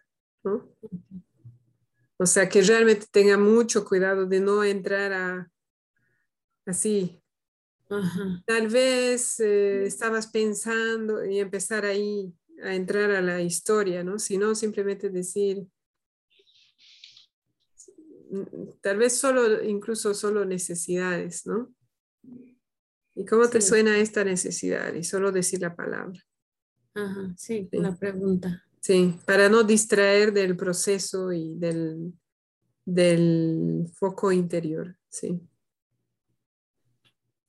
Sí, la otra cosa que ahí te me hace poquito, este ejercicio se parece mucho a uno de autoconexión que maneja este Alan para conflicto interno. Alan, ¿quieres decir su apellido? Said. Said. Ah. Y, de hecho él propone un diálogo entre las dos partes y que hasta te cambies de lugar físicamente cuando Mm, habla una y cuando habla, porque lo haces solo. ujú. Y ahí lo que a mí me, me hizo ruido fue cuando tú también te hizo la pregunta de qué harías en otra situación igual y tú dices, pues no va a haber otra igual. Como que a mí estos me dejan, me dejan un trabajo profundo, como decir, o sea, como que ahí sí llego a descubrir una capa más, más interna, así como cuando tú dijiste, es que esto es algo que viene más, como que de más atrás, como que de, como que me trae sensaciones de antes. Mm, Ahí, entonces, no, bueno, yo diría como que qué me deja, eh, independientemente si la situación se repita o no, pero mm. Como que ya me dejó algo ahí. Quizás no para la situación tal cual, sino para trabajar en mí o algo así. Ajá, sí, me, sí me gusta esa opción como de generar estre- estrategias más amplias, ¿no? Ajá, anda. Como en mi caso hubiera podido ser em, algo como, no así inventándome rápido, cuando me noto en ese estado de estrés ante una decisión, eh, tomar una pausa, salir, eh, hacer una autoconexión, identificar las necesidades y en vez de tomar una decisión cualquiera para salir de apuros, digamos. Y eso podría ser más amplio y se podría aplicar a otras situaciones. Sí. O como dice Lea, vamos a verlo en focusing luego en una, o sea, como que lo, lo voy a tratar luego, ya que lo encontré, ya está ubicado, Ajá, buscar con qué, con qué tratarlo. claro, podría ser una estrategia. Voy a, voy a pedir a mi compañera de práctica darme empatía sobre ese tema o voy a escribir en mi diario eh, para procesar más o voy a hacer focusing o cualquier otro método de sanación. Sí, Ajá, sí. Sí, gracias por nombrarlo.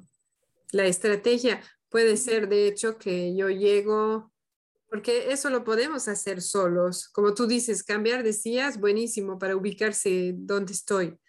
Pero con la práctica lo podemos hacer también, ¿no? Que muchas veces lo hago, ¿qué dice mi elector? ¿Qué dice mi educador? Pero con este tema, por ejemplo, yo sí tenía esa estrategia pendiente, como que quiero trabajarlo con alguien, porque yo no, no estaba dándome el tiempo para procesar plenamente sola. Entonces, claro, una estrategia puede ser esa. Ah, noto que con este tema necesito apoyo. Sí. Y no es que todo lo vamos a resolver así, solos, además, ¿no? Sí. Gracias por nombrarlo, Ada. Mm. Bueno, ahora nos quedan 16 minutos en teoría. Ada, ¿tú preferías volver a generar una frase? Sí, hacer nuestra frase, yo digo. ¿Qué dicen las demás?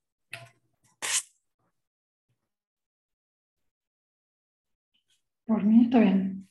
Por mí también está bien. ¿Sí? Para mí también. Ya. Y está, eh, se sienten cómodas con la idea de volver a la meditación del inicio para generar esa frase.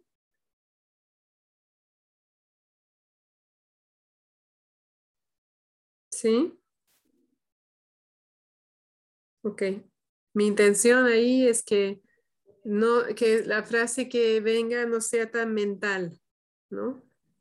Sino que pueda salir de, una conexión con, con amor. ¿Sí? Ok. Probemos. Nos daremos unos minutos. Ok. Entonces, Tal vez acomodamos nuestra postura. Sentamos cómodas. Respiramos hondo.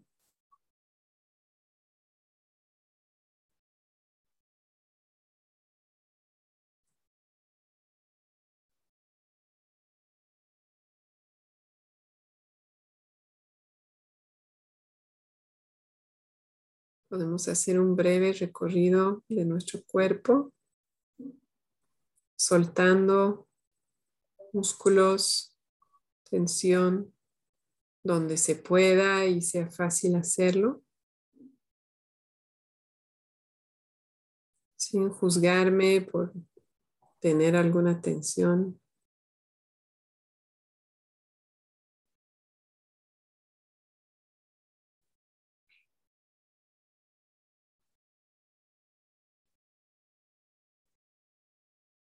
Tal vez sea más fácil relajar la cara o las manos.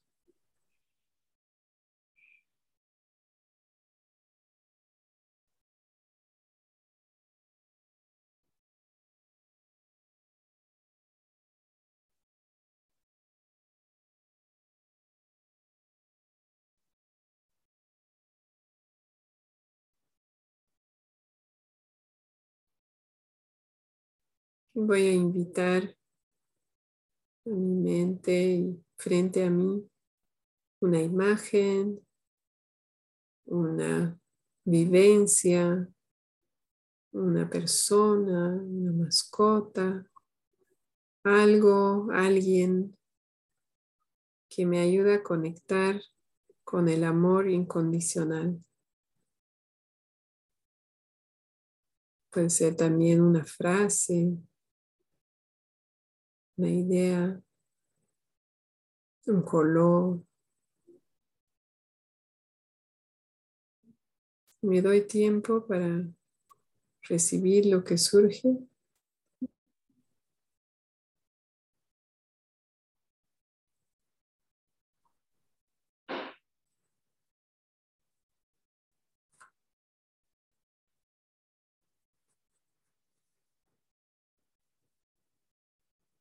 Y empezar a conectar con esa sensación de amor incondicional.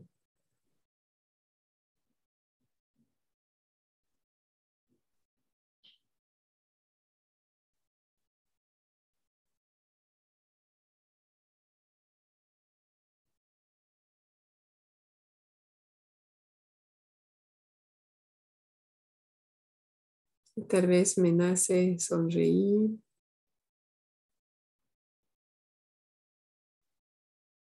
Y si es así, Voy a invitarme a mantener mi sonrisa.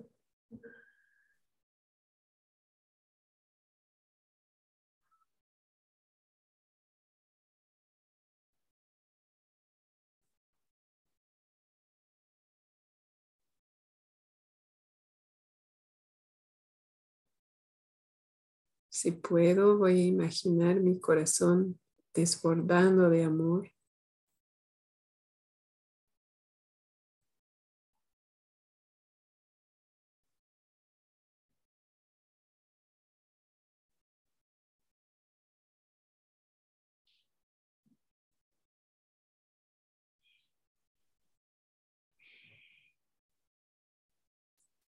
Puedo imaginar sonrisas o caras felices en diferentes partes de mi cuerpo.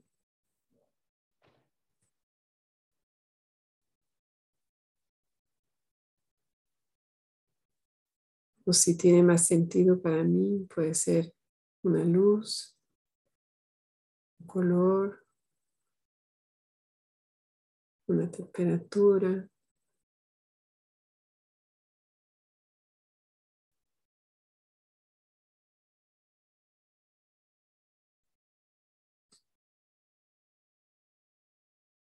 Algo que simbolice ese amor, poder dar y recibir amor incondicional.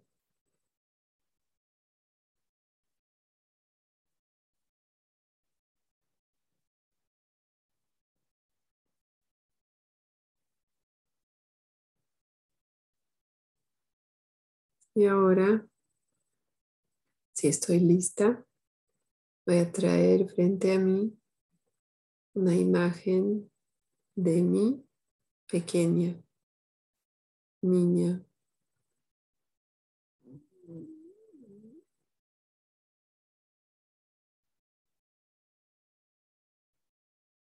Y voy a imaginarme dándole ese amor incondicional a esa mi niña interior.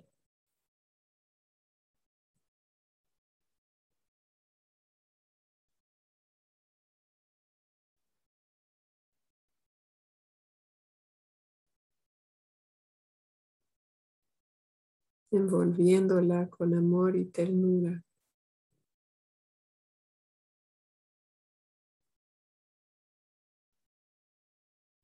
Como un abrazo.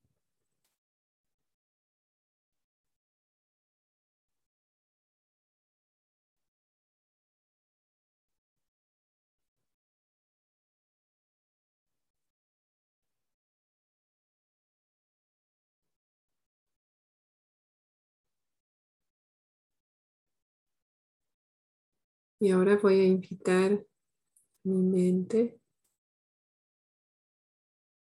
a generar alguna frase que yo quisiera decirle cuando ella piensa que se equivocó. ¿Qué me gustaría decirle con amor y compasión?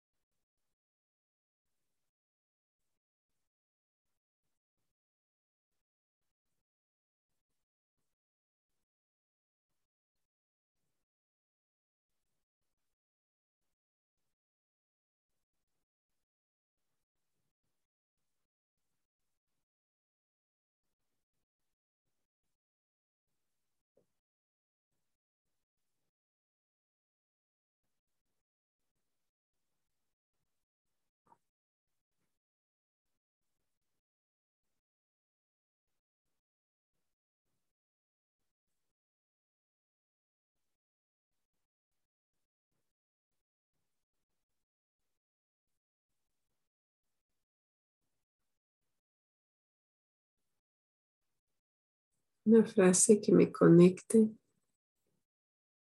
con la autocompasión, la autoaceptación.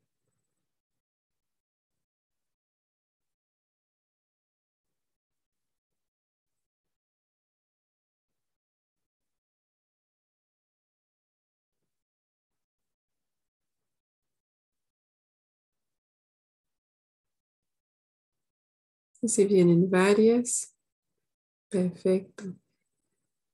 Cuando esté lista, puedo ir anotándolas.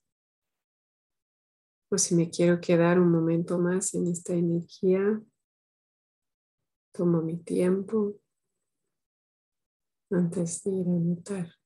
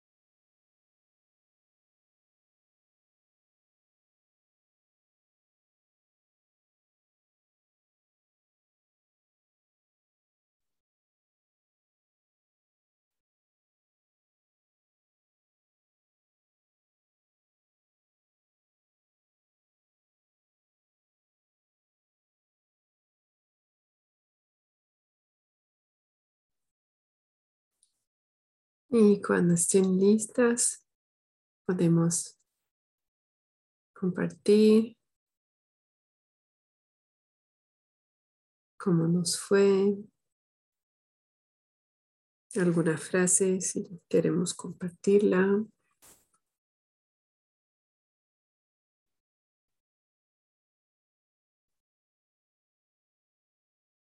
¿Quieres más tiempo, Ada?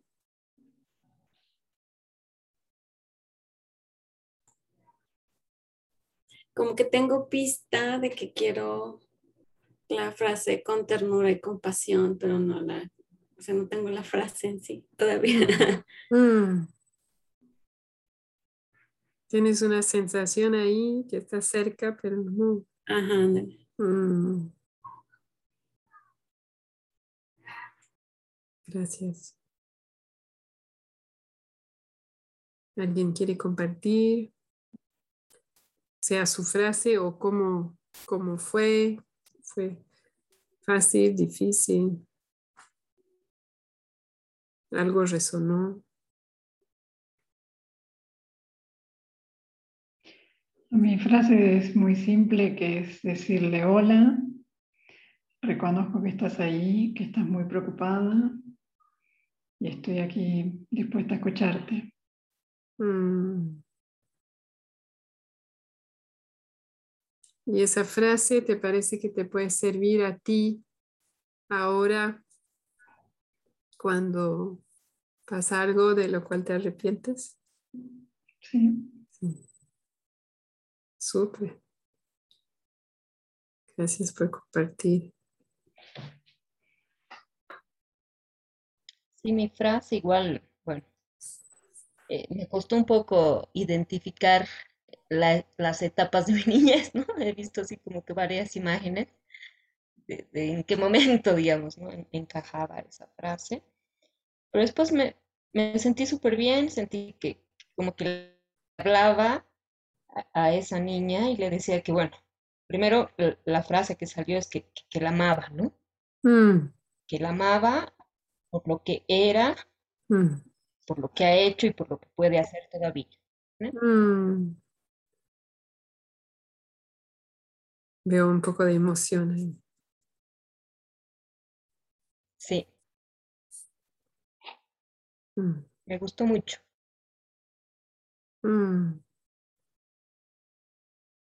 Gracias, Karina, por compartir.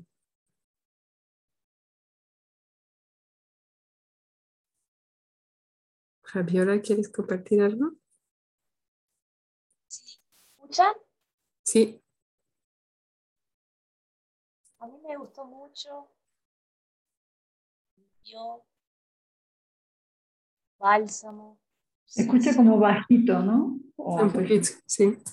Me acerco entonces. Ahí Fue, fue como un bálsamo. Eh, hacer el ejercicio, me vinieron varias frases mm. y anotando. Y como que constaté lo, la paz o la compasión que me trae volver a hablar con mi niña. Uno esto de que hace tiempo que no lo hago como ahí hay tanta belleza, tanta compasión, también como, como emocionada. Mm. Contacté también ahí como con esa necesidad de acción, escuchar más a mí. Mm.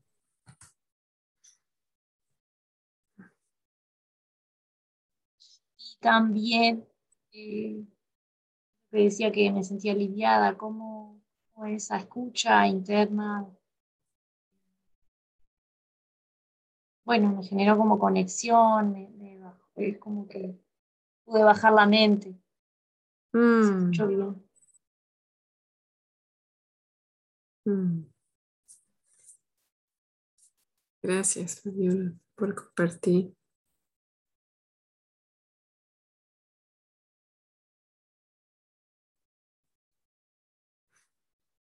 Bueno, veo la hora. veo que no terminamos el capítulo, pero bueno, era, lo que preveía. Yo creo que podemos seguir la siguiente. Y siento mucha gratitud por su confianza, eh, su tiempo. Y ¿sí? por este compartir, por haberme escuchado también, Lea, por haberme guiado. Mm. Sí, a mí me nutre mucho este tiempo con ustedes. Y sí, yo también generé algunas frases nuevas que voy a, voy a poner en práctica. y bueno, invitarles si tienen algo más que quieren decir antes de cerrar. Bienvenidas.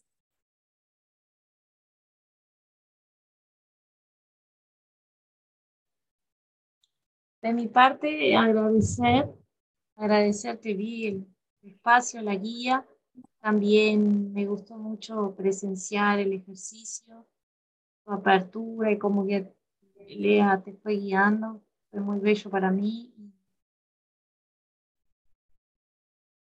Me gustó darme cuenta, una vez más, es todo lo que hay atrás de, de cualquier hecho que nos sucede, pero especialmente de las cosas que nos generan como situaciones incómodas, todo, lo, que hay detrás. Y desarmar eso, me gustó mucho ser, estar presenciando eso. Así que gracias a ambas y a, las demás compañeras. Mm. Gracias, gracias por nombrarlo. Satisface mi necesidad de contribución.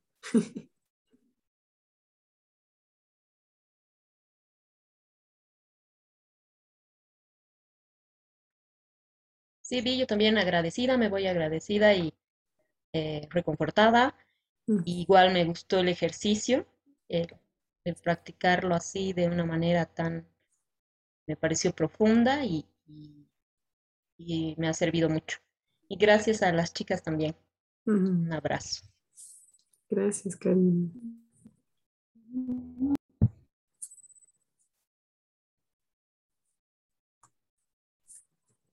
Yo venía también para, me siento afortunada junto con todas por tener el grupo porque estuve apoyando un curso y al final lo que piden es una comunidad de apoyo de padres y dije, bueno, pues, yo soy dichosa de tenerla aquí con ustedes, así que agradecida de, de que lo hagas y de que participen los que están acá.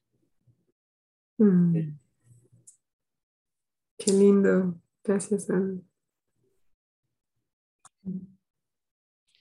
Yo también muy agradecida por la experiencia, eh, por este reconectar. Mm. Gracias, Leo. Gracias a todas. Y feliz domingo. Gracias. Igualmente. Estén bien. Chao. Bye. Chao.